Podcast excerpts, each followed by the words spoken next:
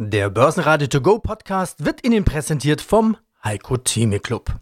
Werden Sie Mitglied im Heiko Theme Club. heiko-theme.de Börsenradio Network AG Marktbericht Der Börsenpodcast Im Börsenradiostudio heute wieder Peter Heinrich und Andi Groß.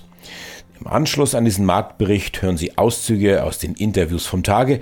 Zuerst natürlich wie immer am Dienstag den globalen Anlagestrategen Heiko Thieme. Der CEO von Technotrans, Michael Finger, schwärmt überdies über einen Rekordauftragsbestand. Ben Boss, Vorstand von Click Digital, sieht sich mit seinem neuen Streamingdienstangebot als der Aldi der Branche. Und Matthias Sabo stellt die Börse Wien vor als einen der Top-Handelsplätze für Anleihen in Europa. Zum Markt. Am Dienstag ging es leicht abwärts. Anleger sorgen sich offenbar wieder einmal um höhere Zinsen in den USA.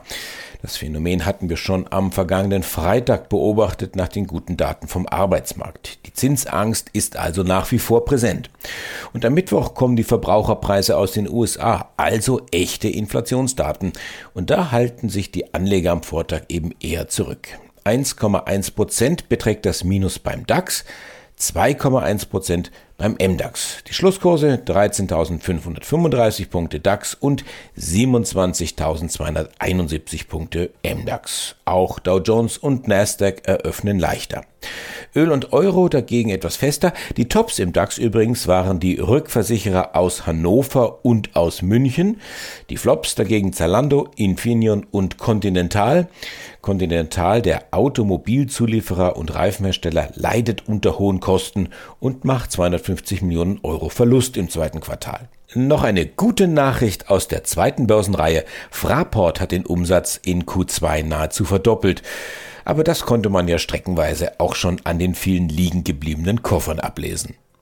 Heiko Thieme, globaler Anlagestratege bei 35 Grad äh, Außentemperatur sich Gedanken zu machen über die Gasversorgung im Winter, das ist nicht leicht. Wie geht aber die Industrie um mit dem Thema Gasmangel, der zum Teil offensichtlich schon da ist? Die Industrie ist intelligenter, als es manche vielleicht wissen oder wissen wollen. Die Industrie ist immer, egal mit welcher Herausforderung sie konfrontiert ist, fertig geworden. Und wenn sie nicht mit dem fertig wird, dann verschwindet sie halt. Anderen Worten, das Überleben und der Erfolg eines Unternehmens hängt davon ab, wie man sich den Herausforderungen stellt. Ich nenne jetzt ein Beispiel. BSF, ohne dass ich irgendwelche Details weiß, ist, wie ich es vor einigen Wochen schon mal gesagt hatte, du hattest mich zitiert, ich war nicht nur das beste Chemieunternehmen der Welt, sondern in unserem Sonnensystem, weil es ja kaum Konkurrenz außerhalb unseres Erdballs im Sonnensystem gibt. Ich bleibe bei dieser Behauptung. Ich setze einfach daraus, ohne die Details zu kennen, ich bin kein Chemiker, BASF wird eine Lösung für sein Problem in der Gasversorgung finden. Bisher kriegt sie Gas günstig aus Russland. Nehmen wir an, es geht auf Null. Sie werden Alternativen finden. Sie mögen eine Talsohle durchschreiten. Aber BASF wird es auch noch in fünf Jahren geben, in zehn Jahren geben. Sie werden nach wie vor den, Standpunkt, äh, den Standort in Ludwigshafen, äh, in Ludwigshafen haben, nicht wahr? Egal, wo sie noch andere Aktivitäten entwickeln. Das ist meine Schlussfolgerung. Das macht für den einen oder anderen in unserem Club jetzt plötzlich oberflächlich klingen. Mehr kann ich dazu gar nicht sagen. Als konzeptioneller Stratege muss ich immer wieder gewisse Schlussfolgerungen ziehen. Ich kann mit dieser Schlussfolgerung leben. Und dann kommt meine Schlussfolgerung. Eine BSF um 40 Euro ist für mich ein absoluter Kauf und ich kaufe es in drei Tranchen, wie man weiß. Der Wert kann unter die 30-Euro-Marke fallen, dann habe ich meine dritte Tranche. Ich glaube nicht, dass was zur dritten Tranche kommt. Aber BSF kann man absolut haben. Man kann es mit dem Hebelprodukt auch bauen mit einem halben Prozent, indem man also statt 40 als Basis nimmt, nimmt man 30 Prozent runter, bei 28 würde es verfallen. Auch das wäre ich bereit zu tun. Das ist konzeptionelles Denken ohne Garantieschein, selbstverständlich andere Industrien in Deutschland werden damit fertig werden. Wir sind in einer Welt des totalen Umbruchs, um es mal dramatisierend zu sagen. Und dieser Umbruch ist nicht nachteilig. Ich denke an Fridays for Futures, die der Demonstration. Die haben wir zwar alle wohlwollend mitbegleitet, aber was jetzt vor uns steht, Global Warming. Gestern habe ich hier in Spanien, ich war im Nord, nicht in Spanien, Cadaqués, Temperaturen gemessen, die waren bei 50 Grad. Ist eine Temperatur, die ich in dieser Form noch nie erlebt habe. Und da ist es schwer, mehr als zwei Minuten im Sonnenlicht zu stehen. Wir haben Global Warming. Global Warming äh, Aktivitäten werden schneller kommen als bisher angedacht. Das heißt, wir werden in einer Sturzflut um dieses Bild zu nehmen. Entwicklung haben in der Digitalisierung, die in Deutschland ja jahrzehntelang verschleppt wurde. Das muss kommen, damit wir überhaupt überleben können, eine Chance haben, den internationalen Wettbewerb nicht wahr mit äh, an vorderster Stelle weiter bleiben zu können. Und wir werden beim Global Warming werden wir viele Dinge verkürzen müssen, was administrative Wege bedingen, ob das jetzt die äh, Windräder sind etc. etc. Es wird in den nächsten 10 bis 20 Jahren eine Erneuerung bei uns geben, bedingt durch die Umweltherausforderung, bedingt durch die Verunsicherung, die durch den kriegerischen Angriff in der Ukraine passiert ist. Das bringt Umwälzungen in vieler Hinsicht, die teilweise sehr ungemütlich sind. Äh, die auch schwierig für manche Leute zu absorbieren sind. Aber im Endeffekt, wenn ich jetzt mal 20 Jahre oder auf meine berühmten 30 oder 28 Jahre bis 2015 zu, 50 zu, äh, komme, da werden wir eine Entwicklung sehen bis dahin, wo wir dann sagen, wenn wir dann zurückblicken auf das jetzige Jahr, mein Gott, die hatten ja nicht die geringste Ahnung, was alles technologisch und strategisch auf uns zukommt und wie wir es gelöst haben. Michael Finger, Sprecher des Vorstands und CEO der Technotrans SE. Innovative und effiziente Thermomanagement-Lösungen. Future Ready 2025, so heißt Ihr Programm. Also auf in die Zukunft mit einem neuen Auftragsrekord. Ja, und nach jedem Quartal gibt es so eine Art Boxenstopp. Heute mit dem Quartalsbericht. Heute Zahlen zum ersten Halbjahr 2022. Bevor wir in die Zahlen einsteigen, was macht Technotrans Schnellversion? Sie sind ein Technologiekonzern und haben vier Fokusmärkte. Plastik, Healthcare und Analytics, Energiemanagement zum Beispiel mit Elektromobilität und dann haben sie noch Print. Und zusätzlich entwickeln sie hochspezifische Kühl- und Filtrierlösungen für den Bereich Laser- und Maschinentools. Die Frage Nummer eins, ich glaube im Sommer 2022, wie sieht es denn bei Thermotrans mit dem Gasbedarf aus? Benötigt Technotrans in eine der 17 Niederlassungen zur Produktion ihrer Produkte Gas? Wenn ja, für viel? Ja, und was passiert im Winter, wenn? Tja, wenn kein Gas mehr kommen würde. Ja, die Frage nach dem Gas und nach den damit verbundenen steigenden Energiepreisen oder ob es überhaupt noch Gas im Winter gibt, die ist natürlich sehr angebracht. Zwei von den fünf deutschen Produktionsstandorten sind inzwischen bei Technotrans komplett unabhängig. Am Standort Baden-Baden, dort heizen wir mit Erdwärme und Standort in Holzwickede haben wir ein Pilotprojekt mit der Westnetz abgeschlossen Anfang letzten Jahres und sind auf Wasserstoff als modernen neuen Energieträger umgestellt. Ansonsten brauchen wir an den anderen Produktionsstandorten Gas natürlich für unsere Lackierprozesse äh, und für das eine oder andere äh, Thema im Prüffeld. Ansonsten klassisch zum Heizen. Der Gasverbrauch ist somit entsprechend verhältnismäßig gering im Verhältnis zu den Energiekosten eher untergeordnet. Dennoch steigen natürlich auch bei uns die Energiekosten massiv an und das merken wir natürlich auch. Hätten Sie eine Kenngröße? Also wie sehr sind Gas- und Energiepreise bei Ihnen gestiegen? Ja, wir rechnen zurzeit mit einem Anstieg gegenüber dem Vorjahr in einer Größenordnung zwischen 500 und 600.000 Euro. Na, doch schon ein kräftiger Batzen. Ja. Thema Lieferkettenprobleme. Fehlen Bauteile? Wie sieht es denn bei Ihnen im Lager aus? Ist es voll, damit Sie gut produzieren können? Oder anders gefragt, kommen Sie an alles heran, was Sie brauchen? Ja, das Lager ist zum einen voll, weil wir es natürlich auch befüllt haben. Wir haben uns einen Sicherheitsbestand angelegt, damit wir unsere Kunden auch in Zukunft weiter beliefern können. Haben natürlich langfristig und große Rahmenaufträge mit unseren Lieferanten abgeschlossen, alleine um auch lieferfähig zu bleiben. Wir haben natürlich immer mal wieder Bauteile, die fehlen. Das hat uns natürlich auch im ersten Halbjahr massiv beschäftigt. Deswegen mussten wir auch ca. 5% des Umsatzes verschieben in Folgemonate, Folgequartale. Male.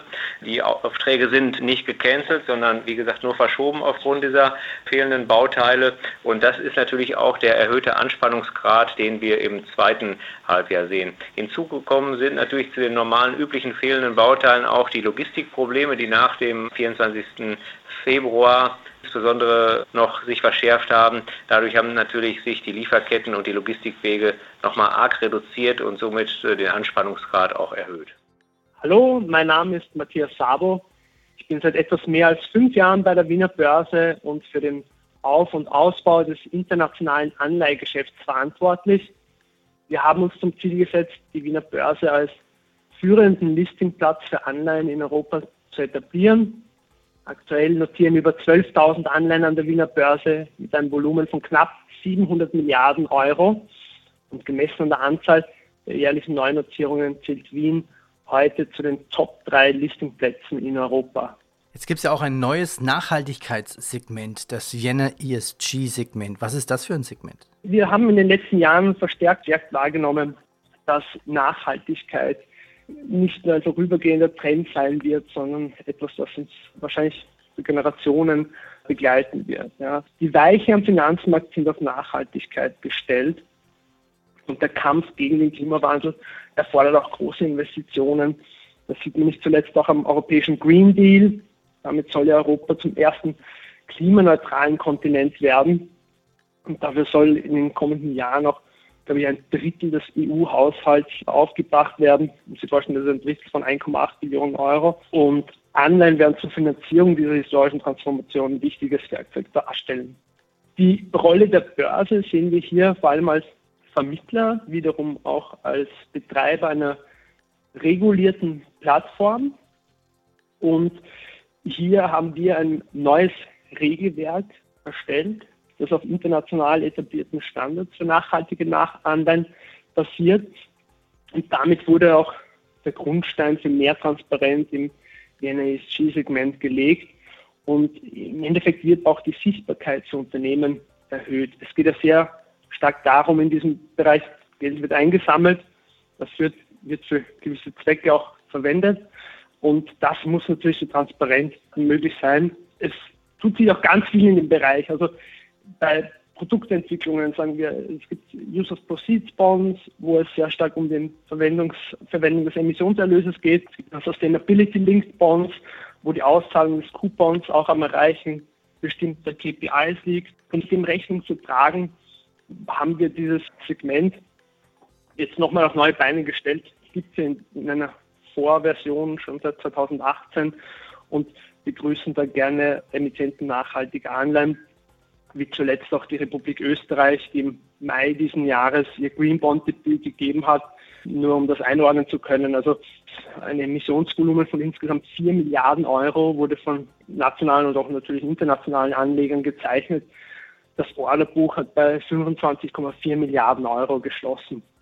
Also die Nachfrage nach einem guten Schuldner, aber auch nach grünen oder nachhaltigen Features in so einer Finanzierung sind unter Investoren sehr, sehr groß. Es gibt ja mittlerweile auch Investoren, die rein nach ESG-Kriterien investieren. Und für diese Investorenschicht ist es, denke ich, auch besonders wichtig, dieses Label zu vergeben und als Börse hier diese Arten von Emissionen in den Vordergrund zu bringen. Ich heiße Ben Boss und ich bin Vorstandmitglied der Click Digital AG. Herr Boss, kommen wir zu Ihrer Strategie, zur Strategie-Update.